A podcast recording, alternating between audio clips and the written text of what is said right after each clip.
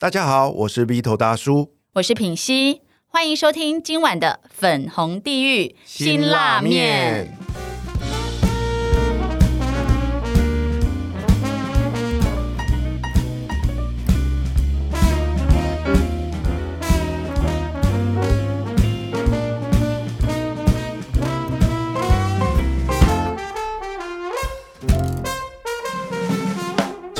邀请来陪我们一起吃这碗辛拉面的来宾是谁呢？哇，他是粉红地狱辛拉面有史以来最强、最猛、最帅、最大只最的持久，的一个来宾哦。他曾经是一位为国争光的健美选手，那现在是一位专业的健身教练，而且呢，他为多位艺人量身打造他们专属的体态塑身计划，是艺人们最信赖的健身教练哦。让我们一起来掌声欢迎浩克爸爸！掌声。耶大家好，我是浩克爸爸。前阵子，然后 Vito 呢就很开心的跟我说，我为了你邀请了一位来宾什么的，他真的是不知道我的口味是什么，对，然后他就他就说我邀请了一个健身教练，哦，你知道其实我这辈子啊，就很多人都会对于那个健身教练都会有一种梦寐以求，哇塞，他的体格多好什么，可是我想象的健身教练是那种就是那个身上很多油的那一种，然后真的很大只那种，我就觉得天呐，我真的是。不喜欢这种，所以我今天抱持着忐忑的心情，然后想说：天哪，这个男生我真是称赞不下去，我无法违背我的良心。对，他这一看到本人就哇塞，可以耶！真的吗？哎、口水擦一擦，口水擦。对，下还有下面也要擦一下。天哪，就是我觉得跟我印象中那种很恶心的肌肉男完全不一样哎。啊，其实我算是健身教练里面算瘦的，因为其实身材比我好的人多的太多。那个叫好吗？叫恶心吧。呃，就像 有些你会不会被访问完这一期，然后你被很多健身教教练恶心的健身教练讨厌，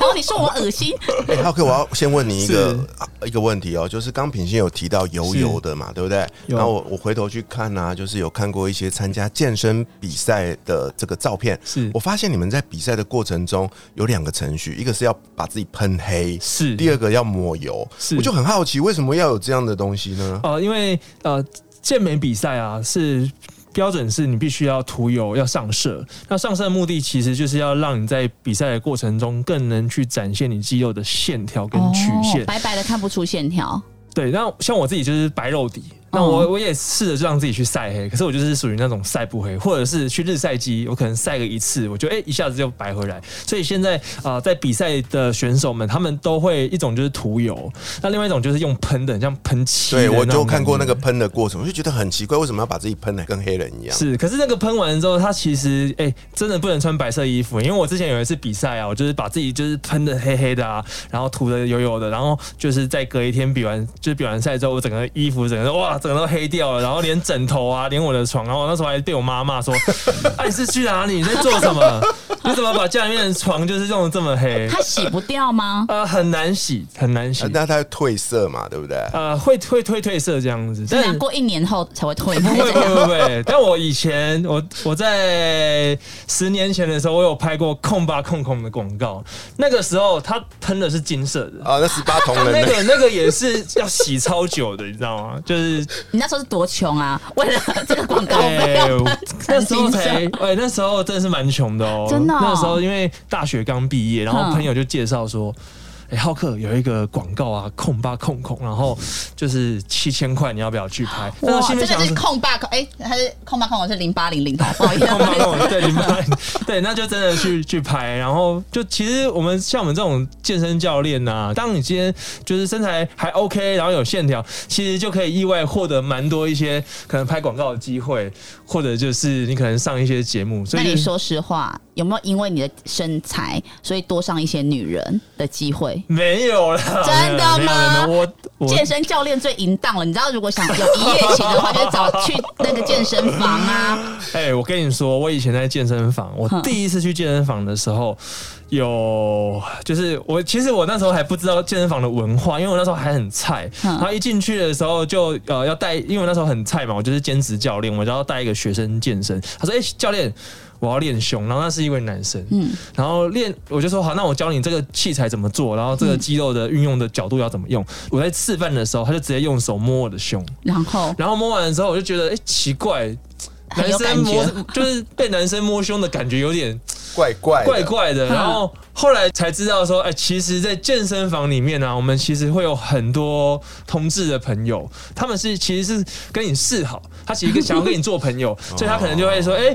可能用手摸一下你的胸，或者是比方说，哎。划过你的那个手掌，用那个手指头，哇塞，抠你手不会？但但是我我认真说，其实我到我一开始我有点吓到，后来就是我才明白说啊，其实就是我们在健身房里面啊，其实呃很多的那种同志朋友，他们人都很好，像我自己就有一呃，我以前就有一个发型设计师。他就是同志，但是他剪的非常棒。然后剪完了之后啊，我朋友都会说：“哎呀，你的头发去哪里剪的？”嗯然后他，然后我朋友也会说：“哎、可是我跟你说，你那头发这样剪完之后，你看起来也蛮像是同志的。”出自他的手的人的发型都会像 哎，。等等等等，所以可以从发型去辨认是不是同志啊？你后来可以辨别出来吗？哦，经过健身房的磨练之后，我可以辨别出来，就是他们就有分什么，我一看他们说零一二，什么熊狼，呃对对对，熊可是现在有狼有到二是不是？就是其实后来哦，这么分的这么细、啊，分得很细，然后。其实有些同志朋友，他基本上啊，就是他们的发型、穿着、配备，都会让你就是有意识到说，哇，就是这个其实他们会是同志哦。你就有你就会有感受。然后我曾经就是有一次一样在健身房，然后那个他是一个皮肤科的医生，他说：“哎、浩克，你的脸看起来有有蛮多的雀斑啊，这样好了。”你晚上十二点来，我帮 我帮你做镭射，十二点哦，十二点，嗯，然后我就你就真的去吗？傻傻的没有。我那时候我要去的时候，我的健身房的那个教练朋友还说：“浩克，你不要去啊，小心你的菊花、啊。”是男生吗？男生啊，而且那医生长得超帅的，哇，长得超帅的。然后后来，因为我听了我那个朋友说，哎、你要小心你的菊花，那我就找了一位女性的朋友陪我去。然后去了之后，那时候晚上十二点，就是去他的那医院，然后他就真的就帮我做镭射，然后镭射完之后也帮我就是那女生的朋友镭射。然后镭射完之后，因为他其实他是要招待我，就是说，哎、浩克，我我免费帮你做镭射。啊对，结果就是出门他说，哎、但是你的女性的朋友她可能要收钱哦。OK，对，啊所以其哇实塞，对，这个我我觉得是在健身房，其实就认识很多像这样的朋友。他就说：“浩克，我不跟你收钱，你再待晚一点就好了。对，用其他地方来还我。对啊，下次去你不用带女性朋友，你多带几个红酒的那个瓶塞过去保护。对对对，所以其实，所以其实就是在健身房一开始，其实你说，哎、我遇到的其实是比较多，就是男性的这些朋友这些经验，所以其实当然也有很多的呃女女说实话，有没有女生就是一直在已经很明显暗示你，然后或者是把你的手是用在她的胸部说：‘教练，你觉得我这样的胸部肌肉量可以吗？’然后或者是教教练，你觉得我这个屁股这样子翘度可以吗？一直无所不用其极，然后想要就是让你来就是摸他的身体，然后希望你就是会勃起啊之类的。没有没有没有，真的没有吗？没有没有没有，因为我其实我认真讲，我你现在是怕老婆听到？哦哎、老婆不要那个，到时候不要听。是啊，我帮你讲话，人家的那个可是那个正派经营的，不是啊，对很多正派经营的，可是就是会遇到投怀送抱的女生啊，对不对？你真的没有吗？我觉得，因为我比较常被误认误以为我是同 gay，哦所以其实我那时候还曾经就觉得说，我要为了要证明我不是 gay，我还真的就是想要交一个女朋友，然后让我的朋友说，哎、我不是 gay。可是那时候我在健身房，我常常就被我的朋就是被我朋友嘲笑说，啊，你去健身房练，你一定是 gay，你一定是哦你，你只是没有跟我们讲而已。所以那时候我的际遇大概是这样，那你说女性朋友倒是没有，真的、哦、洗刷了我对那个健身房就是个淫窟没有没有没有的。没有，有可能是我 我我对啊。可能是我不够帅，或者是哦，我可能能是他们那边就是会比较那个筛选一下，因为他帮很多艺人嘛，哎、对不对？啊，这我就很好奇了。你在指导了那么多艺人的过程中啊，有没有哪一位艺人啊，就是在健身的过程中最让你印象深刻，就是让你觉得哇，好感动，这个人怎么那么认真之类的？是。这可以分享吧对哦，像我有一位学生，他就是周杰伦，本身是你说周杰伦本周杰伦人本人对周杰伦。之前之前周杰伦有一段时间练得很壮，那哦，就就是是你、你哦，搞的、你的哦。功劳 没有没有没有，其实呃，应该就是说，呃，我那时候在帮他做训练，他其实是那时候为了要拍电影，所以他是非常积极的在想要改造他的健身计划。那那时候我有我记得就是有一次就是他在呃开完演唱会之后啊，其实开完演唱会他其实时间已经很晚了，就大概已经十一点多了，但是他还是非常的自我要求，诶，他觉得他今天呃体力还够，他还想要就是继续的锻炼他的身体。演唱会完还演唱会继续完练，那我问一下，他应该不可能到你们的健身教室，应该是把你聘请到他家吧？呃，我第一开始的时候，十几年前那时候是到他的经纪呃经纪公司，嗯。然后后来就是他其实后来因为其实他来健身房，呃，他也会带着蛮多就是保他的镖吗？他的朋友啊，哦。或者是他经纪公司的人，然后其实其实他也不会去太太在乎说啊别人就是在旁边，他其实就是跟一般人一样。哦，，真的哦、对，就是就是健身哎、这样。不对呀、他不是有一个也是那个就是刘畊宏？哦，对，刘畊宏，对啊，那刘畊宏他不是也是健身教练？啊，刘畊宏对他也是他，他是一个非常厉害，就是身材好啊。你看唱歌也唱的很好听，然后他现在最近就是在大陆？在大陆就是跳跳毽子操，对对对对他在对对。抖音有七千多万的粉丝，就这样暴对对对涨起来。那其实我蛮感谢根红的，因为那根我都叫根红哥啊，因为嗯根红哥就是对我蛮好，因为我在健身房认识他。哦，然后他就是很照顾我啊，嗯然后就是我记得我那时候很穷的时候，嗯他常常就是给我衣服，我觉得刘根红真的，他好像跟周杰伦变好，也是因为这个原因，就是周杰伦在默默无名，然后就还帮他争取机会，然后你看他后来人家都变大咖了，就会记得这一个好朋友。是他真的很棒耶。我就我记得就是他自己本身，他也是一个基督徒，嗯，对。然后那时候我还永远记得，他就跟我说：“哎、浩克，你要不要就是来来教会啊？”然后那时候我其实都一开始就推脱，我就我就说：“哦，我我是拿香拜拜的、嗯啊。嗯然后嗯可是那后来他就跟我说：“哎、没关系啊，你就是来，我就是带你来认识就是教会的朋友啊，或者是牧师。”然后去了之后，哎、就觉得哎、也蛮不错的。后来我自己也受洗变基督徒，哇哇。对，蛮感谢他的。所以 OK，那除了周杰伦之外，还有谁他在健身这条路上的纪律是让你印象深刻的？印象比较深刻的话，就是像啊，像陈汉典，我就觉得他非常的有纪律，就是你跟他说吃什么。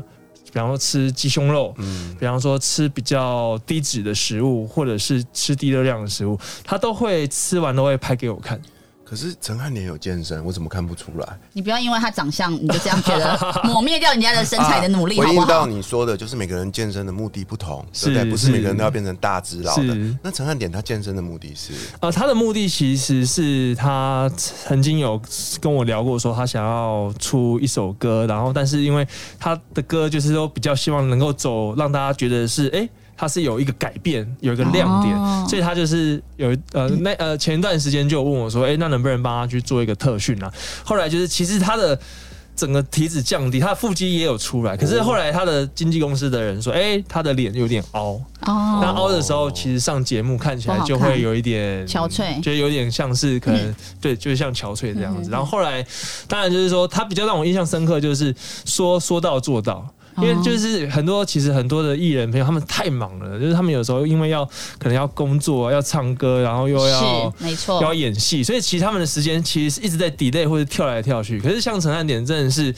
很自律，因为为什么自律？因为他传照片给我看，就哎、吃什么传给我看，吃什么，然后或者是说曾经有一次。那时候他他真的太忙了，他没有办法来健身房。那我们那时候我永远记得，那时候就开视讯，在开视讯的时候教教他怎么样，就是在家里面就是锻炼他的。就是他的腿啊，他的腹肌啊，但我觉得这就是一个让我觉得，诶，如果他今天真的是一个这么厉害的，就是主持人，那或者是演艺人员，但是他可以这样这么的要求自己，我就觉得说，哇，这个人是非常自律的。哎、那我有一些问题想问，因为其实我在前年呢也是有买过健身房的，对，叫健身教练的服务。是然后我大概就是呃去一天，然后休一个礼拜。是，那这样子有用吗？就是我一直对于就是一个礼拜请一次健身教练，对我的肌肉真的有帮助吗？呃，应该是说。呃，应该每一个人他的目标跟他的频率，那所谓的频率就是说，像你一周可能做一次、两次、三次。那我自己，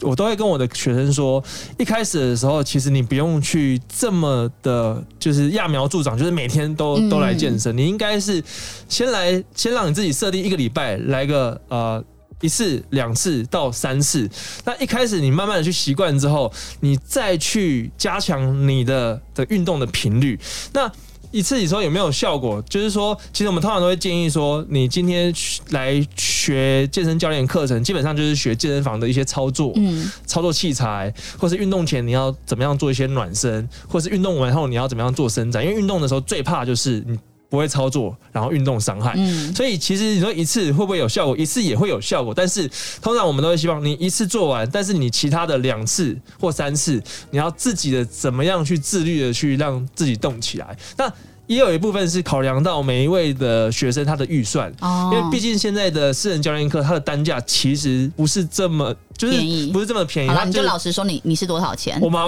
我现在是两千块，一小时两千哦。，对，但是你出得起，你出得起。那那周杰伦你跟他收多少？也是两千吗？呃没有这个不能讲，这不能说的秘密，不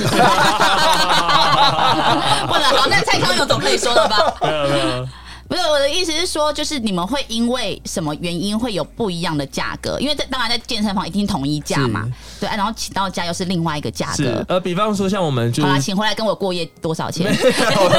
可以直接开价。呃，我像我们就是去演唱会的时候啊，他其实他们公司都是帮我们，我们就是像私人教练，哇。我们就是跟着他机票钱，然后饭店。晚上的女人没有。都一起帮他准备好。没有没有没有没有没有，就是说，其实经纪公司都已经帮我们就是算好这个费用，但是价钱的部分，我的价钱呢、其实我个人都觉得说，最近都有想说，哎、想要怎么样，就是让价钱再调涨，但是因为你只要一涨价的话，就课学生会变少学生就。会觉得说，但是那种鸡掰人就越来越少，像林品熙就是那边一直靠腰的人，啊靠要变两千五了，算了算了，你就可以淘汰这一种人。哎呀，但是我个人还是觉得说缘分呢、因为有时候你今天就算这价钱高或低，可是如果今天我们在运动的过程中，学生如果他没有了解到教练要帮助他的设计的课表，嗯或者说你在过程中。聊不起来，那其实嗯就算这个价钱再便宜也都没有用。我对啊觉得这个到现在我都觉得，其实呃，在教学生其实都像交朋友一样。嗯，对，因为有些时候有些学生他可能这个他跟你的缘分可能就只有半年，嗯可有些缘分是他可以跟着你两年、三年，甚至很多年。所以我现在都会觉得说，其实重点就是呃，当教练就是好好的把你所会的专业，把你会的东西，你就告诉你的学生。像有时候我都会跟我学生说，厉害的人比我还多，但是嗯。我就是把我会的，我告诉你，那我告诉你怎么吃，我告诉你怎么练，然后我告诉你用一些什么样的小 p a p e 比方说你可能晚上的时候，哎、尽量就是啊、早上吃的像皇帝啊，中午就是吃的像平民啊，晚上吃的像乞丐，就是那种从早然后吃到吃到少这样子。但是你千万不能不吃，因为现在太多人不吃东西，节食。那其实节食节到后面的时候，你很多的身体的一些营养素都不够的时候，很容易就会出现一些可能身体的一些副作用。像我曾经就有一个学生，他也是一个艺人嘛，那他就是有接到一个牛仔裤广告，然后她是一个女生，然后她就是用节食的方式节到她就掉头节节到她掉头发，嗯然后整个皮肤变干干燥，然后甚至就是指甲都快要啊就是脱断裂什么的，因为蛋白质不够嗯对，那所以其实到最后面，我个人都会觉得说，真的还是要用呃，我们还是要用比较科学、比较用正常的方式，而不是说用不吃东西。可是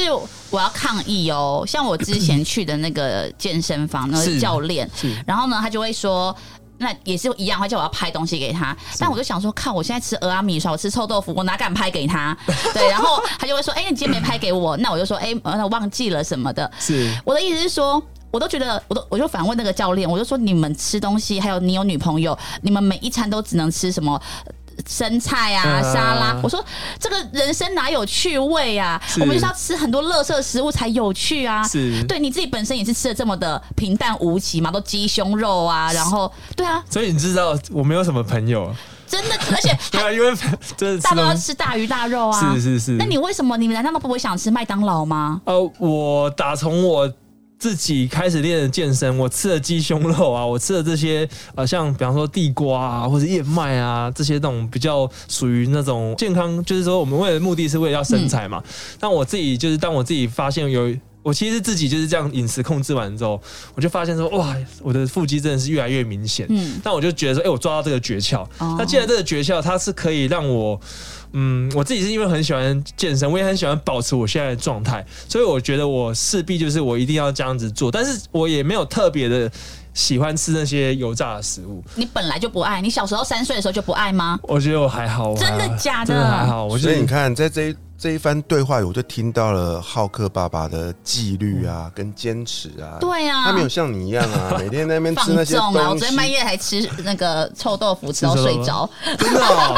对啊，吃很饱早，上醒来，嘴巴还挂着泡菜。全部都很臭。我小孩来抱我，我想说你们闻到妈妈身上臭豆腐的味道。是对啊，为什么你可以有这样子的纪律？你都不会想说我要放纵或什么，或者是你放纵会不会有罪恶感？我还好，真的还好，因为我就是本身对于这些美食，我没有什么特别的，也不是算诱惑，因为本身就没有特别爱吃这些东西。但是我身边其实是有很多的朋友，真的是很喜欢吃美食，但是我都会，其实我都会跟他分享，就是说，呃，因为我的目的是为了我想要保持我的体态，那我就是想要维持我。我我我要的目标，那他们其实我觉得就是，如果你今天你并没有真的想要练到像我们这种，就是啊要就是六块肌、八块肌这种的话，那基本上其实你就是可以去吃你想吃的东西。但是我们都会讲说，前提就是你如果今天你想要真的想要像我们这样的身材的话，你势必在饮食方面你还是要下功夫，而不是说呃乱乱吃东西这对，样。不是不是练而已，一样要控制饮食。是，就是其实很多时候腹肌其实是吃出来的。吃出来哦用，吃的，因为其实我认我认真说啊，如果就算你没有在运动，其实你饮食如果有控制好的话，饮食是很让你很省力的。所以你的你现在出的这一本书啊，里面会有教我们怎么饮食，要怎么吃对东西有有？有这本书在最后一个环节我很喜欢，就是有一位营养师啊，有帮我们介绍了设计了很多的菜单。我觉得这是这本书很精彩的一个部分。是是我们一般人都很好准备的食物吗？呃，其实就是主要让你分，就是外食外食族嗯哼，哼外食族就是像你去 Seven 或者去全家，那你可以怎么样，就是透过哦外食的方式来去摄取你身体的营养，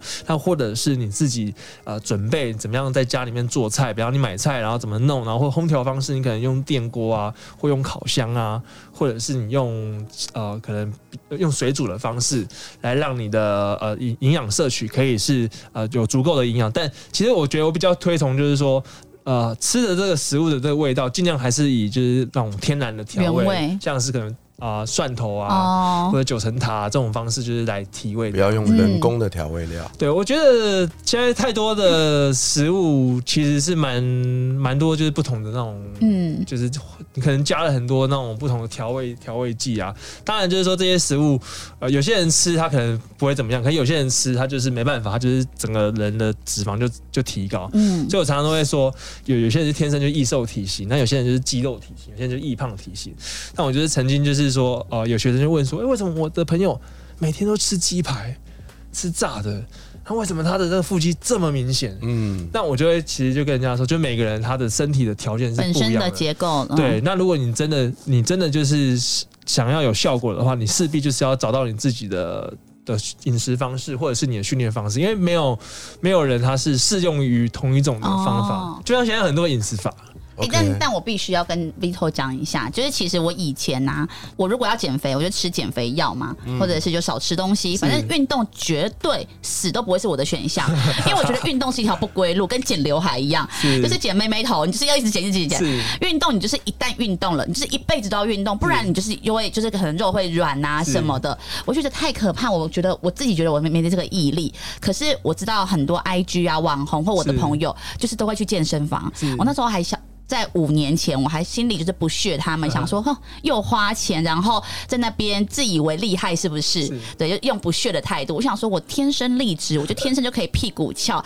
我不需要靠运动。可是我跟你讲，五年后我真的看到我的屁股，然后再看一看我朋友的屁股，就觉得真的有差哎、你真的靠天生丽质，你大概到只能到三十岁，三十岁之后真的那个新陈代谢啊，然后怎么吃就怎么胖，然后都会反映在自己的皮肤啊，然后还有你的线条。我觉得最可怕的是，我以前都觉得我自己屁股还蛮翘的，就别人都说你屁股好美什么的，但我现在看一看那些有运动的人，就觉得哦，那个真的线条不一样哎、是是，我觉得我其实都常跟我的学生分享，就是说，其实我们像每像十八岁，你可能吃麦当麦当劳一号餐，你可能不会胖，而且你身材还保持很好。可你过二十八岁的时候，你再吃麦当劳一样的东西一号餐，你可能吃完了之后，你就发现，哎、怎么感觉好像体重有点上升了？嗯等到你过三十八岁的时候，你再吃麦当劳一号餐，你整个人就是胖了。那其实最重要的关键是因为我们人体我们的身体的肌肉会退化，那一退化了之后啊，我们的那个基础代谢率就会下降。那基础代谢率就是指说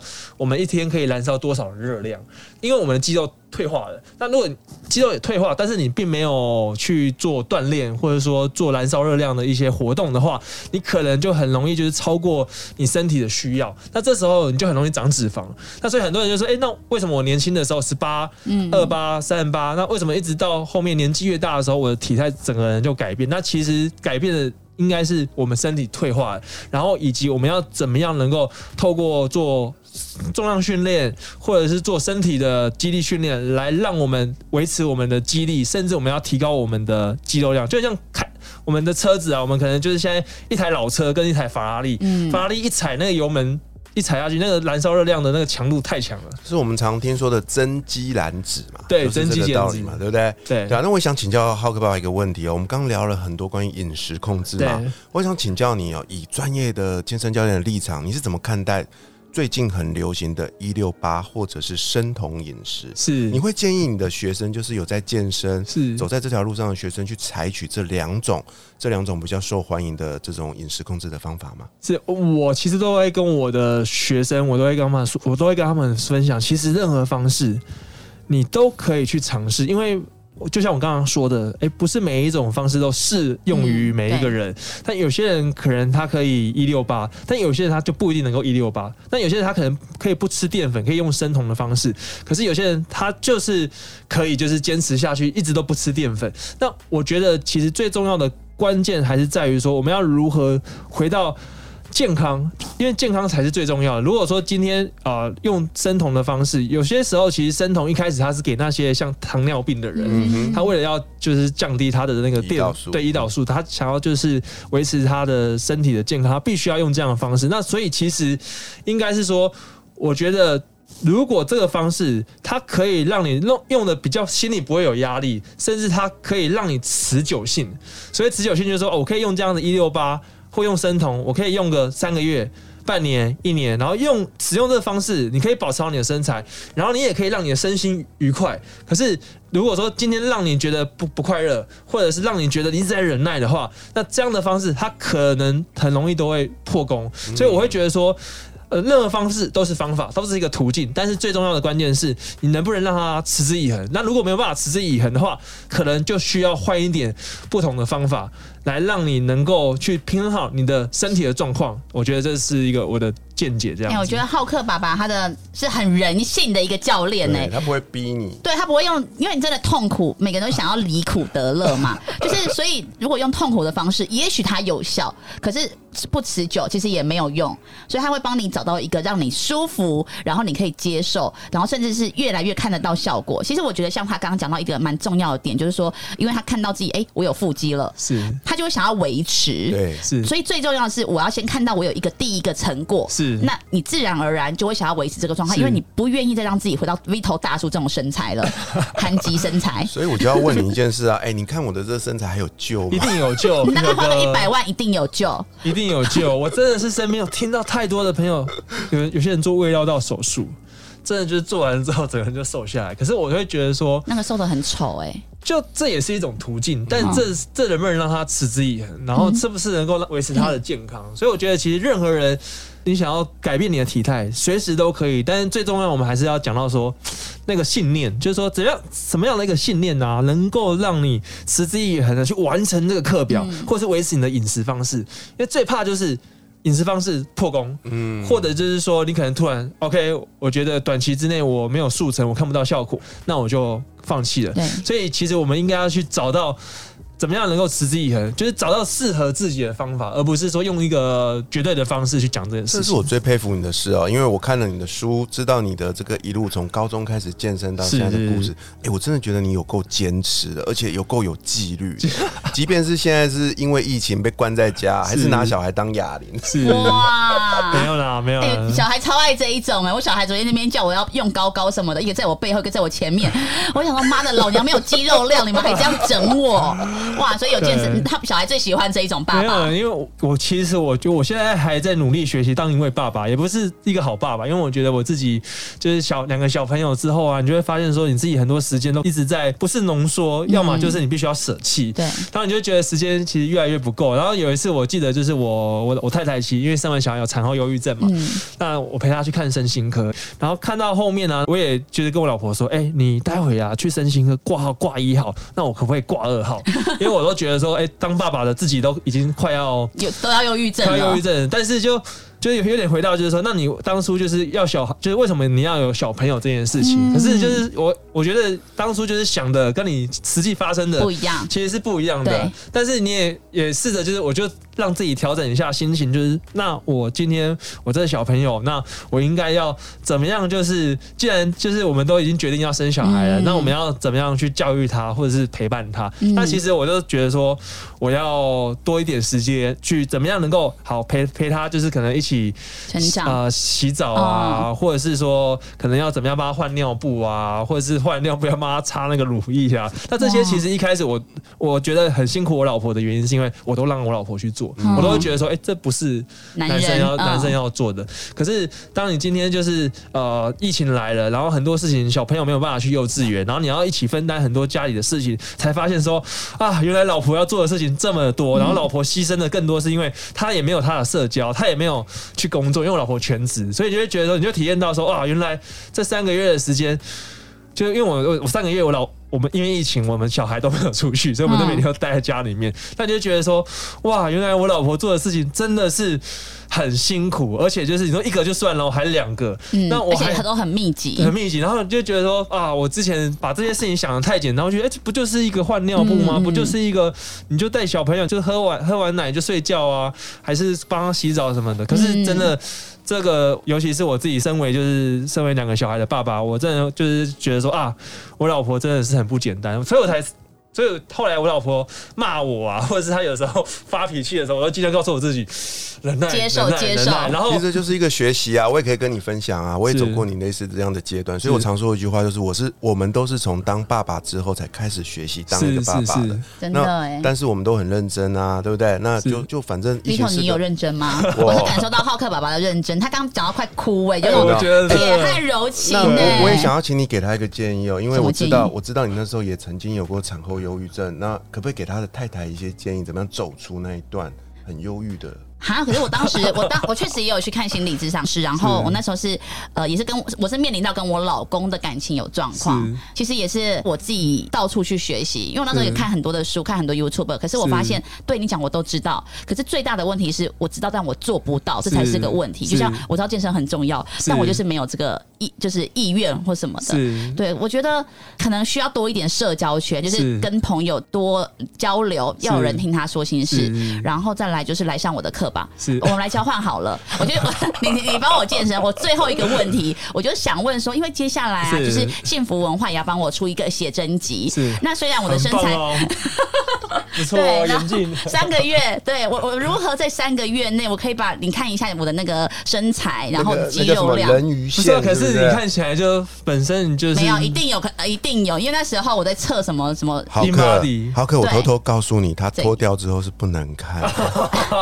来，现在给我摸，现场摸一下。虽然我昨天有吃甜不辣，还有喝酸辣汤跟吃臭豆腐，应该今天我还没吃东西，还可以摸一下。你老实跟我说，我如果真的在三个月后要出写真集，就是幸福文化帮我出一本写真集是，对大家赶快去预购一下，去幸福文化这个。，那你这样可能就要每天都要练了哦。对，所以我就是这个就是问题，就是我想知道三个月三个月哦有办法变成怎么样，以及就是他需要做多少努力，而且我还有一个要问，大家一起回答。是我找健身教练跟我在家里看 YouTube 有差别吗？是，好，嗯，我觉得三个月绝绝对是没有问题的，但是但是这哦三个月是你必须饮食，包含你的训练。都不可以是那种缺席的状态，要全职天吗？天天对，就像我我我学生就是他为了要结婚拍婚纱照啊，嗯他就是比方说你跟他讲三个月，他就是三个月每周就是运动三天，哇，然后饮食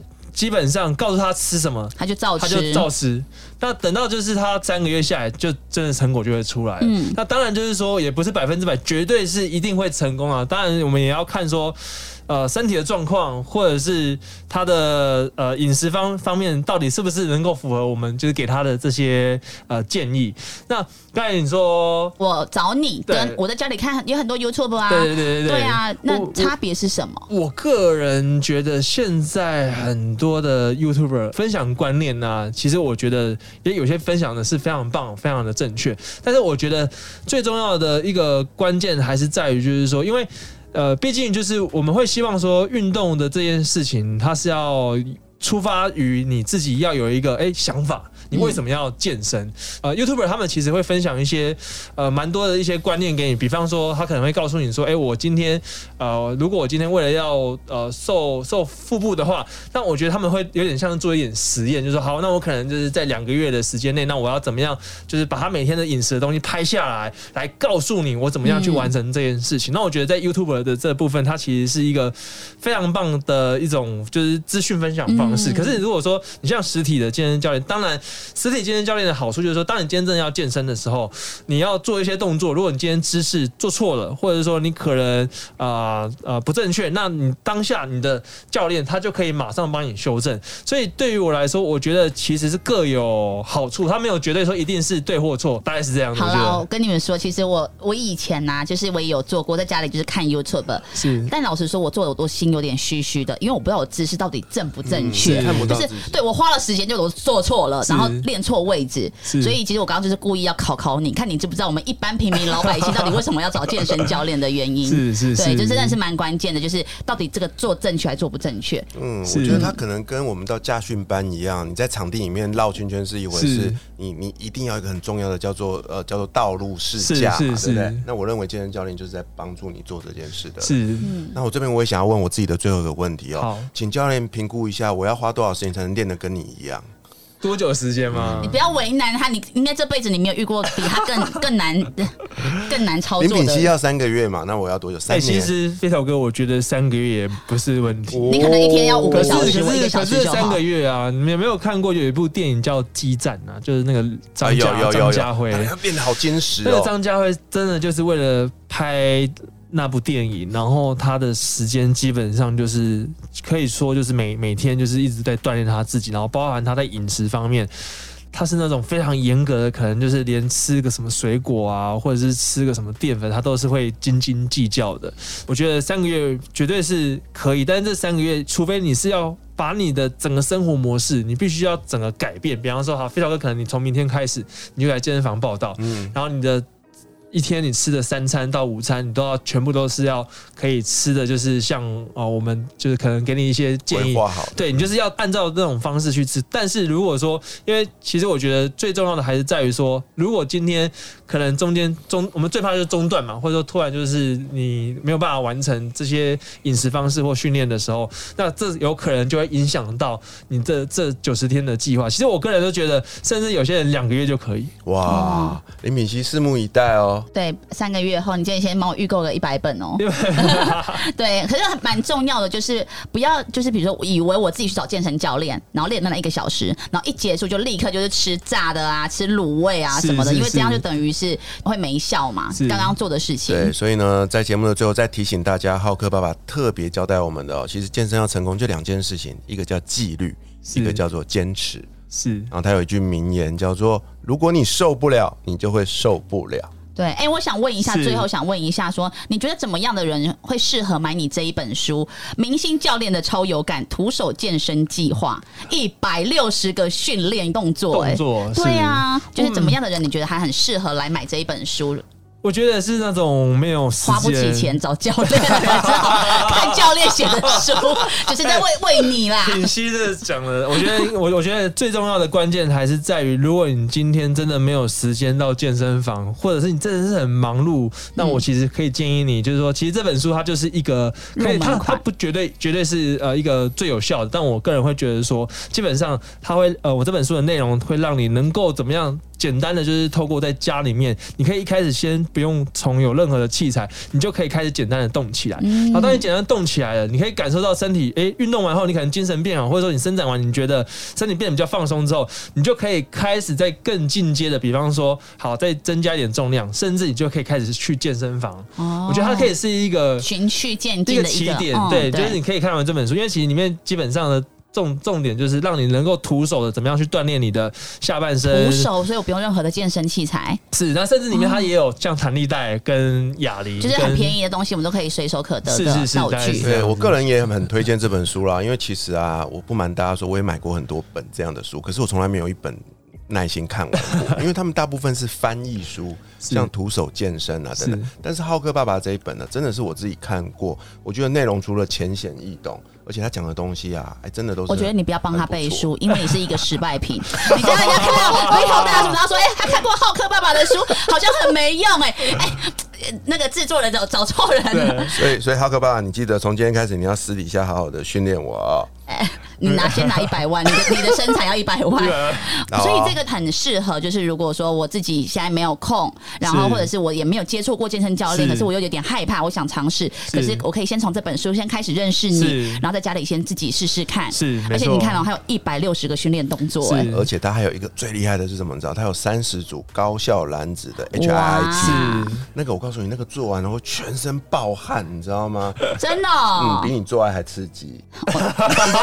难怪我最近越来越胖，因为也没有在做爱，没有在燃烧脂肪。真的，那个 HIT 很厉害，所以大家有机会一定要好好尝试哦。是是是，好好，那我们一起来期待品心女神三个月后所要推出的写真专辑哦。耶到时候到时候浩克爸爸要跟我一起入镜。OK，他就在旁边当你的那哎，个衬底可以，他帮我，他帮我那个，他。帮我举高举高这样子。对啊，好好好，好谢谢，谢谢再次谢谢谢好谢太精彩了。嗯，太棒了！来谢谢，下一集陪我们一起吃辛拉面的来宾会是谁呢？我是鼻头大叔，我是品心女神，粉红地狱辛辣面，我们下周见，拜拜，拜拜。